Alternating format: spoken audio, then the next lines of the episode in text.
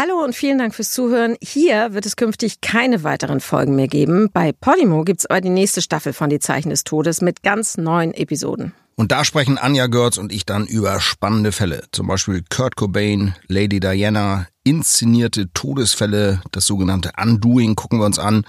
Über die Verwicklung des Schwiegersohns des kasachischen Präsidenten in einen doppelten Mordfall.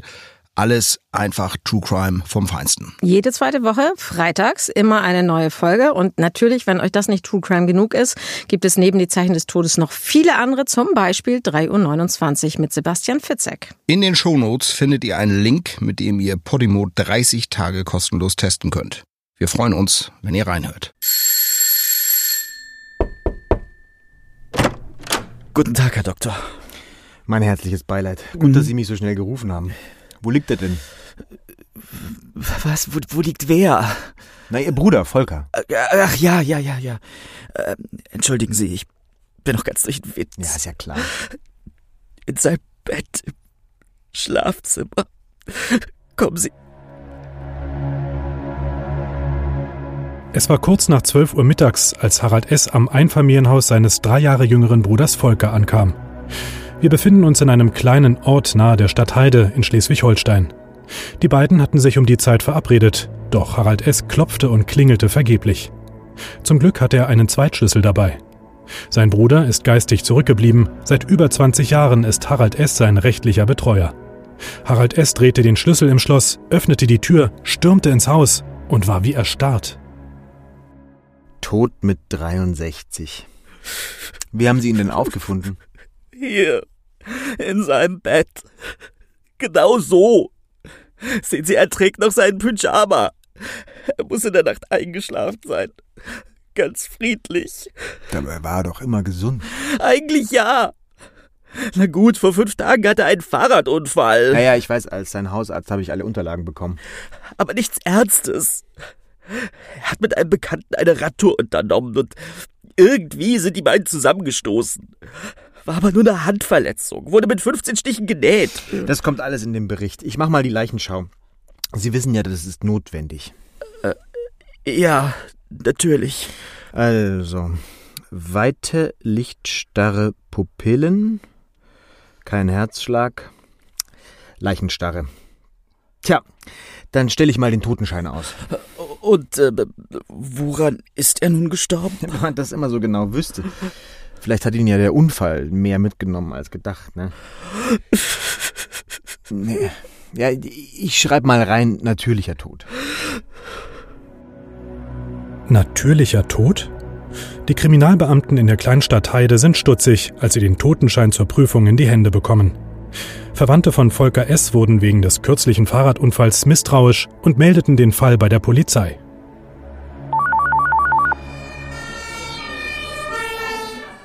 Du, hör mal. Hm? Hab hier einen Totenschein. Ein Mann, 63 Jahre, keine Beschwerden. Vor fünf Tagen ein Fahrradunfall und jetzt plötzlich tot. Hm. Da stimmt doch was nicht. Nee. Nee. Vielleicht haben die Ärzte den falsch behandelt. Ja. Oder was übersehen nach dem Unfall. Oder meinst du, da steckt noch mehr dahinter? Das kann schon sein. Ich reiche das mal dem Zockers rüber, ja? Nach Hamburg, Rechtsmedizin. Der soll sich die Leiche mal vorknimmen. Ja.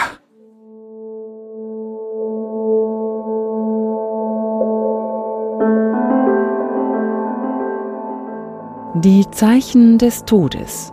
Der einzig wahre True Crime Podcast mit Deutschlands bekanntestem Rechtsmediziner Michael Zokos.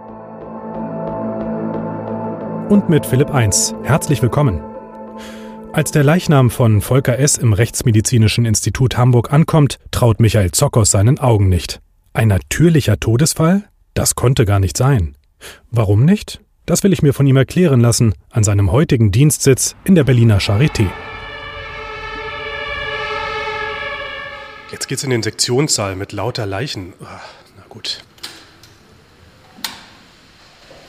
Guten Tag, Herr Sockers. Grüß Sie, Heinz. Hallo. Ist ja immer ein bisschen unheimlich, hier zu Ihnen in, die, in den Sektionssaal zu kommen mit lauter Leichen. Naja, man gewöhnt sich dran, nicht? Äh, auch, ich denke, nach dem zweiten, dritten Mal äh, ist so dieses, äh, der Überraschungsmoment weg. Viele sagen immer, äh, die sehen ja gar nicht mehr aus wie Menschen, die sehen eigentlich aus wie Puppen, äh, wie entseelt und das macht es natürlich auch einfacher. Und da hinten liegt gerade jemand, der ist komplett ja, ausgenommen fast schon. Ja, das ist eben das normale Vorgehen bei einer Sektion, was Sie hier sehen. Äh, da sind eben alle drei Körperhöhlen geöffnet. Kopfhöhle, Bauchhöhle, Brusthöhle, alle Organe entnommen und die Organe werden dann im Einzelnen untersucht und dann wird eben in der Zusammenschau aller Befunde die Beurteilung durchgeführt. Es ist eben nicht so, dass wir jetzt nur das Herz sezieren, wenn wir einen Herzinfarkt feststellen und äh, dann ist vorbei, sondern es ist tatsächlich nach Strafprozessordnung vorgeschrieben, dass alle Organe untersucht werden. Also mich schüttelt's da, aber ich bin ja nur der Journalist, Sie sind der Arzt. Ja, das ist auch, äh, insofern ist die Rollenverteilung ganz gut. Jetzt wollen wir sprechen über den toten Volker S., den Sie damals ähm, auf dem Sektionstisch hatten in der Rechtsmedizin in Hamburg. Sie hatten den ja reinbekommen und haben auf einen Blick erkannt, habe ich gelesen, dass er keines natürlichen Todes gestorben sein konnte. Wie kamen Sie darauf? Die Fragestellung war ja, ob er möglicherweise an den Folgen eines Fahrradunfalls und äh, unterlassener ärztlicher Hilfe, das heißt also vielleicht zu früh entlassen aus dem Krankenhaus, verstorben ist. Aber das, was sich mir auf dem Sektionstisch bot, äh, passte eben gar nicht zur Vorgeschichte. Ich wusste nur von einem Fahrradunfall und dass er tot in seinem Bett aufgefunden worden war. Aber am Sektionstisch stehen, stellte ich natürlich sofort mit einem Blick eine Strangmarke um den Hals fest. Was ist denn eine Strangmarke? Also was genau kann ich mir darunter vorstellen? Eine Strangmarke bildet ein Strangwerkzeug ab. Äh, Im klassischen Fall beim Erhängen. Beim Drosseln reden wir von einer Drosselmarke. Durch das enge Einschnüren der Halsweichteile und auch oberflächliche Abschürfung der Halshaut hinterlässt also ein eng um den Hals liegendes Strangwerkzeug, sei es ein Seil, sei es ein Gürtel, sei es ein Elektrokabel, eben eine typische Strangmarke, die fast einmal um den Hals rumgeht, sich in der Regel dann im Nacken leicht verliert und äh, teils abgeblasst, aber eben auch teils vertrocknet aussieht. Und das ist eben typisch für Hängen, Erhängen, Drosseln, Erdrosseln, dass sich da eben entsprechende Spuren dieser äußeren Gewalteinwirkung am Hals finden lassen. Haben Sie zufällig einen Fall da, dass Sie mal zeigen können, was Sie meinen? Ich kann mir das noch nicht so richtig vorstellen. Ja, wenn Sie mal jetzt hier rüberkommen. Hier hier auf diesem Tisch liegt jetzt tatsächlich ein Erhängter. Sie sehen jetzt hier um den Hals die, wie wir sagen, zirkumferente Strangmarke. Das heißt eigentlich einmal um den Hals fast herumlaufend, äh, verliert sich dann so langsam auf Höhe der Kieferwinkel. Äh, hier ist das Strangwerkzeug, das äh, gehört bei der Obduktion dazu. Es handelt sich in dem Fall um ein Nylonseil von knapp einem Zentimeter Breite und äh, Sie sehen, dass dieses Nylonseil von der Breite zu der rötlichen Strangmarke korrespondiert. Das heißt also, das kommt als Strangwerkzeug in Betracht. So wurde der auch aufgefunden. Und jetzt ist eben hier bei dem Toten die Frage, hat er sich wirklich zu Lebzeiten erhängt oder ist er möglicherweise anders gestorben und postmortal aufgehängt worden? Das ist jetzt die, die Fragestellung. Im Fall von Volker S. war ja für mich so erstaunlich, dass der Hausarzt diese Strangmerkmale übersehen hat. Wie kann das überhaupt passieren?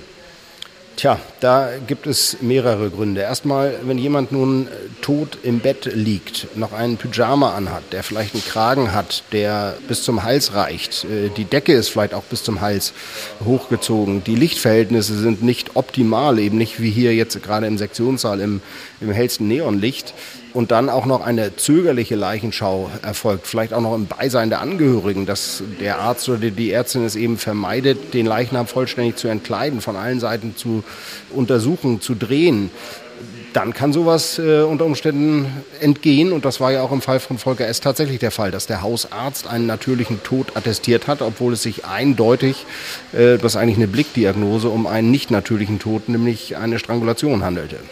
Das heißt, es war einfach nachlässig. Ja, das kann man so sagen. Es war nachlässig, äh, aber das ist leider im Kontext dieser äh, Leichenschau, wie wir das als Rechtsmediziner immer wieder mitverfolgen können, keine Seltenheit. Per Telefon informiert Michael Zockers die Kriminalpolizei in Heide. Es muss nachermittelt werden. Ganz deutliche Gewaltspuren wurden übersehen. Dem Beamten am anderen Ende der Leitung fehlen im ersten Moment die Worte. Dann versichert er, er werde unverzüglich Harald S. aufsuchen und befragen. Michael Zockers dagegen macht sich an die Obduktion.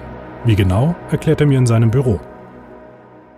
Herr Zockers, wie genau gehen Sie denn vor bei so einer Obduktion? Also, da liegt jemand auf dem Tisch, Sie sehen die Strangmarke, sagen Sie abgehakt, ich weiß Bescheid oder fangen Sie, fangen Sie richtig an zu schnippeln?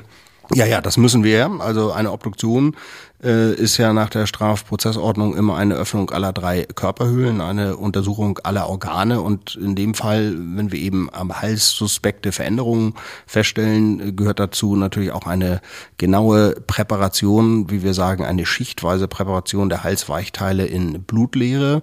Blutleere bedeutet, dass zunächst die Kopfhöhle eröffnet wird, das Gehirn im Ganzen entnommen wird, dann werden die Brustorgane entnommen und dann haben sie die Halsweichteile in dieser künstlichen Blutleere dass nämlich kein Blut jetzt vom Hals, Kopf äh, hineinlaufen kann in die Halsweichteile oder auch äh, vom Herzen.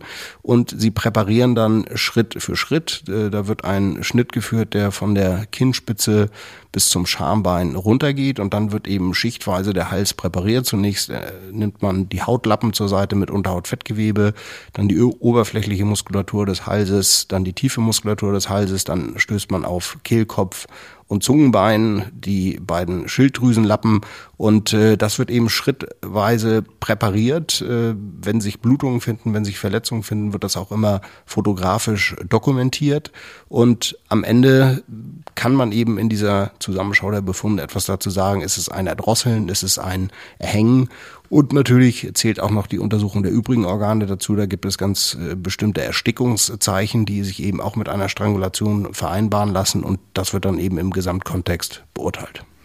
Jetzt sagten Sie gerade, ähm, erdrosseln, erhängen, erwürgen. Was ist da eigentlich der Unterschied?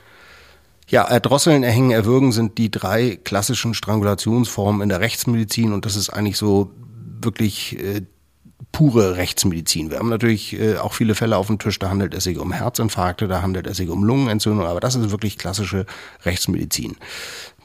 Erhängen ist definiert als eine Kompression der Halsweichteile durch ein Strangwerkzeug, was durch eigene Körperkraft zugezogen wird. Das heißt, der Hals wird komprimiert durch einen Strang, äh, auf den der Körper den Zug auslöst. Nun denken viele, man kann sich nur frei hängend äh, oder im aufrechten Zustand erhängen. Das ist so ein Wildwestbild, ne? Also das ist so ein Wildwestbild, genau. Cowboy-Strang ähm, am Hals. Genau, da geht ja. die, die Klappe, die Falltür auf und der fällt runter.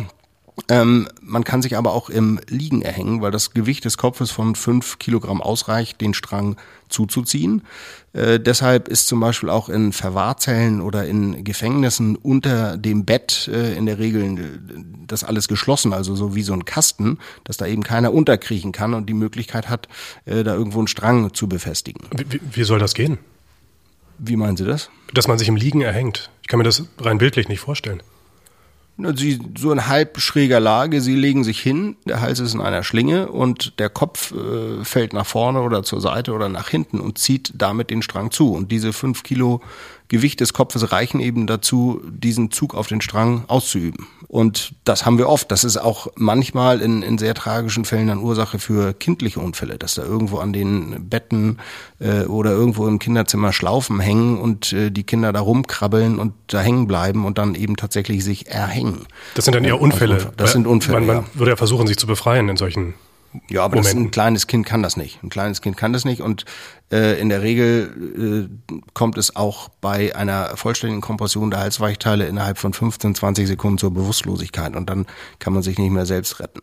Was beim Erhängen auch äh, interessant ist, es ist nicht die Kompression der Luftröhre, die jetzt die Atemluft abschnürt, die tödlich ist, sondern dass die großen Blutgefäße am Hals, die das Gehirn mit Sauerstoff versorgen, also mit Blut und damit mit Sauerstoff, komprimiert werden. Die werden abgeklemmt. Das heißt, äh, klassischer Fall, es gibt auch Tracheotomierte, das heißt Menschen, die einen künstlichen Luftröhrenzugang haben, die sich erhängen können, obwohl das Strangwerkzeug drüber hängt. Da würde man ja denken, der kann ja trotzdem noch atmen. Nee, es ist eben die Kompression der Schlagadern am Hals, die zusammengedrückt werden, die das Gehirn eben nicht mehr mit Sauerstoff versorgen. Und was auch übrigens eine Mehr ist, ist, dass beim Erhängen die Halswirbelsäule bricht, das Genick bricht. Das äh, mag es im Wilden Westen gegeben haben, wenn die da eben bei Hinrichtungen relativ tief fallen, weil eben diese Falltür aufgeht unter dem, der hingerichtet werden soll. Die geht runter und der fällt jetzt aus großer Höhe. Dann äh, hat es offensichtlich äh, teilweise Genickbrüche gegeben. Das ist aber nichts, was wir bei uns im Sektionssaal sehen, äh, weil niemand aus so großen Höhen in einen Strang springt, sondern das in der Regel dann so eine kleine Steighilfe ist oder ein Hocker oder ein Stuhl. Ah, das ist interessant. Jeder denkt irgendwie bei Erhängen, man erstickt. Genickbruch. Ja, einmal, genau. Es gibt zwei Dinge, an die die Leute denken bei Erhängen. Einmal Genickbruch und Ersticken. Es ist aber kein Ersticken im eigentlichen Sinne, dass die Atemluft abgeschnürt wird, sondern es ist einfach eine mangelnde Blutversorgung des Gehirns. Und erdrosseln und erwürgen, was ist jetzt da ja. der, der Unterschied? Erdrosseln ist definiert als eine Kompression der Halsweichteile durch ein Drosselwerkzeug, was durch eigene oder fremde Muskelkraft zugezogen wird. Also das Manuelle ist da der Unterschied zum Erhängen, wo es eben durch das eigene Körpergewicht geschieht. Äh, man kann sich selbst erdrosseln, indem man sicherstellt, dass das Drosselwerkzeug sich nicht wieder löst. Vielleicht fangen wir kurz mit dem Erwürgen an, um den Unterschied mal klar zu machen. Erwürgen ist definiert als eine Kompression des Halses durch eine oder beide Hände von vorne oder von hinten. Das heißt, eine besonders schlanke Person mit einem dünnen Hals kann von einer großen, kräftigen Person auch tatsächlich mit einer Hand erwürgt werden. Auch hier haben wir wieder eine Kompression der Halsschlagadern, aber hier spielt eben auch durch den Druck auf den Kehlkopf ein Ersticken tatsächlich durch Abdrücken der Atemluft eine Rolle.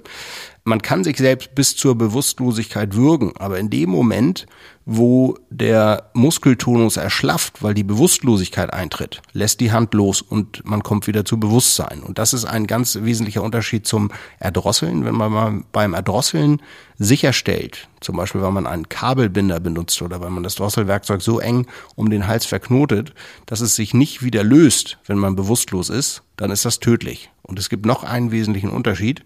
Man kann sich selbst erdrosseln, man kann sich aber nicht selbst erwürgen und deshalb ist Erwürgen immer ein Tötungsdelikt. Wie konnten Sie also nun feststellen, was im Fall von Volker S. geschehen ist?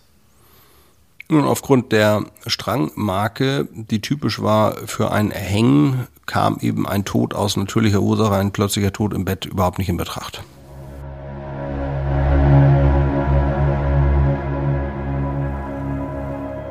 Michael Zockers stellte während der Obduktion fest, dass die Strangmarke leicht ansteigend zum Nacken verläuft. Ein typisches Zeichen fürs Erhängen. Wäre Volker S. erdrosselt worden, wäre eine horizontale Strangmarke zu sehen. Während Zockers seine Schlüsse zieht, befragt ein Kriminalkommissar aus Heide Harald S., der sich gerade im Haus seines toten Bruders befindet, und bringt schließlich die Wahrheit ans Licht. Jetzt mal Klartext. Sie können Ihren Bruder so nicht im Bett aufgefunden haben. Hören Sie. Wir haben Hinweise, dass Ihr Bruder gewaltsam ums Leben gekommen sein könnte. Wo waren Sie eigentlich zum Todeszeitpunkt? Sie, Sie glauben doch nicht etwa, dass. Nein, ich bin unschuldig. Ja, ja, das sagen Sie alle. Ich kann das erklären. Na dann raus mit der Sprache. Also, ich hatte ja geklopft und geklingelt und mein Bruder machte einfach nicht auf. Wissen wir alles, ja. Und dann lag er dort, im Hausflur, mit angewinkelten Knien auf dem Boden. Um seinen Hals war ein weißes Elektrokabel ganz fest zugeschnürt. Das war so ein Moment, Schock. Moment, Moment. Was für ein Elektrokabel? Das war bestimmt einen Meter lang. Ich habe das erst so richtig gesehen, als ich Volker umgedreht habe. Der war ganz starr. Seine Augen waren verdreht. Es war so unheimlich. Dann habe ich gesehen, das Kabel war gerissen. Und als ich über mich blickte, da sah ich das andere Ende. Es war um den Handlauf der Balustrade im ersten Stock gewickelt. Ihr Bruder hat sich also erhängt? Ja. Er, er hat sich umgebracht. Harald S. überreicht dem Kommissar schließlich einen Abschiedsbrief seines Bruders. Mit einem Handschriftenvergleich kann dessen Echtheit später bestätigt werden. Warum aber hat Harald S. verschwiegen, dass er seinen Bruder mit einem Strang um den Hals vorgefunden hat? Warum hat er, bevor er den Hausarzt der Familie anrief, alles so arrangiert, als wäre Volker S. in seinem Bett gestorben? Auch hier bringt die Vernehmung Klarheit.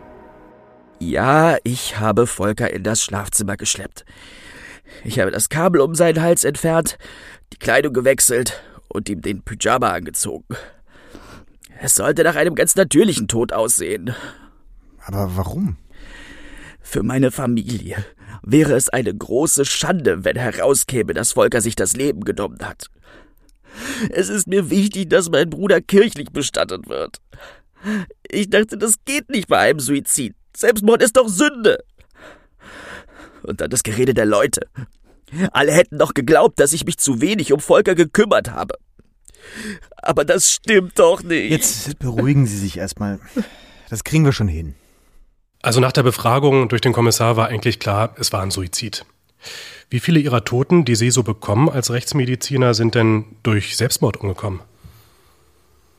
Also ich würde jetzt mal schätzen, dass ungefähr ein Viertel der Fälle, die wir untersuchen, das sind in Berlin im Jahr 2200 Obduktionen, dass etwa 25 Prozent davon Suizide sind. Wir sezieren fast alle Suizide, die sich in Berlin ereignen weil irgendwo immer Restzweifel bleiben. Da ist jetzt ein Mann, der meinetwegen erhängt aufgefunden wird und die Frau sagt, das kann doch gar nicht sein, wir wollten nächstes Wochenende äh, in Urlaub fahren. Häufig sind es ja auch äh, völlig unbekannte Vorerkrankungen, dass jemand zum Beispiel eine schwere Krebsdiagnose hat, die er aber vor seiner Familie ähm, verheimlicht hat was wir dann bei der Obduktion als Motiv für einen Suizid nachweisen können. Also da gibt es eben die verschiedensten Konstellationen und äh, wir haben nicht nur einmal nachweisen können bei der Obduktion, dass es sich eben tatsächlich nicht um einen Suizid handelte. Anderes Beispiel der Differentialdiagnose ist, äh, jemand stürzt äh, aus dem achten Stock das kann ein Suizid sein. Wenn er keinen Abschiedsbrief hinterlassen hat, äh, ist das natürlich erstmal zweifelhaft. Das kann aber auch ein Unfall gewesen sein, dass der da meinetwegen äh, betrunken rausgesprungen ist. Es kann aber auch sein, dass der eine Psychose entwickelt hat und äh, dachte, er wird verfolgt und sich einfach um sich zu retten da rausspringt. Oder, Oder es kann sich um Tötungsdelikt handeln, ganz genau, dass er eben heruntergestoßen wurde. Insofern das sind alles so Konstellationen, egal ob es Erhängen ist, ob es jemand ist, der sich auf die Schienen äh, der U-Bahn oder der Bahn gelegt hat, äh, ob jemand aus großer Höhe gestürzt ist. Da ist immer Suizid eine mögliche Differentialdiagnose, aber es kommt eben auch ein Unfall oder ein Tötungsdelikt in Betracht. Und auch wenn ein Abschiedsbrief vorliegt zum Beispiel, dann bekommen Sie trotzdem den Leichnam auf den Tisch? Ja, in der Regel ja. Die Kultur der Abschiedsbriefe hat sich ja geändert. Häufig gibt es mittlerweile Abschiedsbriefe per SMS per WhatsApp oder auf Computer geschrieben. Und da haben sie eben nicht mehr die Möglichkeit, graphologisch über die Handschrift ranzukommen und zu sagen, das ist tatsächlich von dem, das kann auch ein anderer geschrieben haben. Und deshalb ist da eben eine Obduktion unerlässlich, um festzustellen, gibt es noch andere Zeichen einer äußeren Gewalteinwirkung, die sich eben nicht mit äh, einem Suizid vereinbaren lassen. Was wissen Sie denn über die Ursachen eines Suizids in den meisten Fällen? Wir wissen in vielen Fällen einiges zur Vorgeschichte, weil sich das eben aus der Ermittlungsakte, die wir bei der Obduktion haben, ergibt, dass da eben drin steht, äh, dass die Angehörigen sagen, äh, dass er schon seit langer Zeit Depressionen hatte, dass er vielleicht schon äh, früher Suizidversuche äh, unternommen hat, die dann aber gescheitert sind. Äh, manchmal kann man eben auch durch die Abschiedsbriefe schon erhebliche Informationen bekommen, dass jemand aufgrund seiner finanziellen Situation, aufgrund einer akuten Trennungssituation ähm, nicht mehr weiterleben möchte. Wir haben aufgrund der Ermittlungsakte häufig schon Anhaltspunkte für die Motivation für den Suizid. Das heißt also, was ist der Grund gewesen, warum sich jemand das Leben nimmt? Ganz oft denkt man ja auch, naja, das sind so psychische Ursachen für einen Suizid. Die Psyche spielt dann natürlich eine große Rolle. Ähm, Gerade äh, Depressive, die dann wieder äh, Antrieb bekommen, begehen dann häufig in dieser Phase Suizid. Das ist was, was man häufig gar nicht denkt. Man denkt eigentlich, die sind so totunglücklich und traurig und nehmen sich deshalb äh, das Leben. Nein, viele Depressive sind eigentlich in dieser akuten Phase gar nicht in der Lage zu handeln oder, oder Dinge zu unternehmen. Und wenn es ihnen dann besser geht und sie diese Gesamtsituation überschauen, dann ist meistens oder dann ist in einigen Fällen der Punkt gekommen, dass eben der Eigenantrieb da ist, sich selbst das Leben zu nehmen.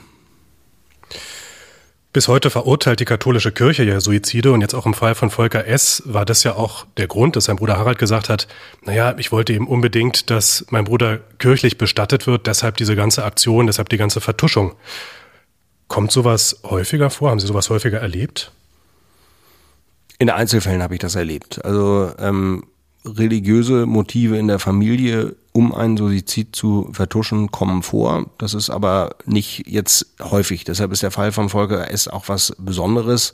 Einerseits, weil ein äh, Suizid äh, versucht wurde zu verschleiern. Andererseits, weil es eben religiöse Motive waren, die den Bruder Harald S. dazu getrieben haben, dass er eben Angst hatte, dass er, dass sein Bruder einerseits keine kirchlichen Wein bekommen würde, beziehungsweise kein kirchliches Begräbnis. Andererseits, dass er auch Angst hatte, dass darüber geredet wird, dass äh, er möglicherweise auch Dinge versäumt hat äh, mit seinem Bruder, dass möglicherweise auch der Familie eine Mitschuld an dem Suizid zugeschoben wird. Ähm, das spielte da auch eine Rolle. Stimmt das denn überhaupt, dass die katholische Kirche noch immer Begräbnisse verweigert von Menschen, die sich selbst umgebracht haben?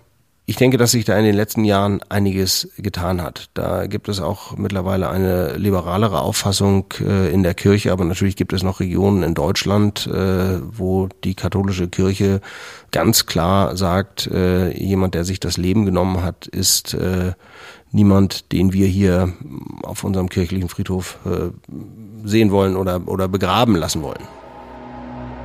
Falls euch dunkle Gedanken plagen oder ihr sogar daran denkt, euch das Leben zu nehmen, versucht mit anderen Menschen darüber zu sprechen.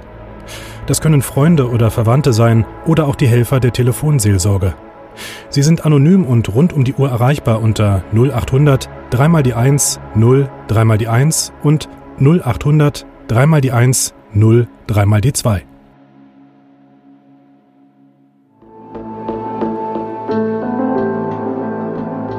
Die Zeichen des Todes, der einzig wahre True Crime Podcast mit Michael Zokos, Gerichtsmediziner und Professor an der Charité Berlin.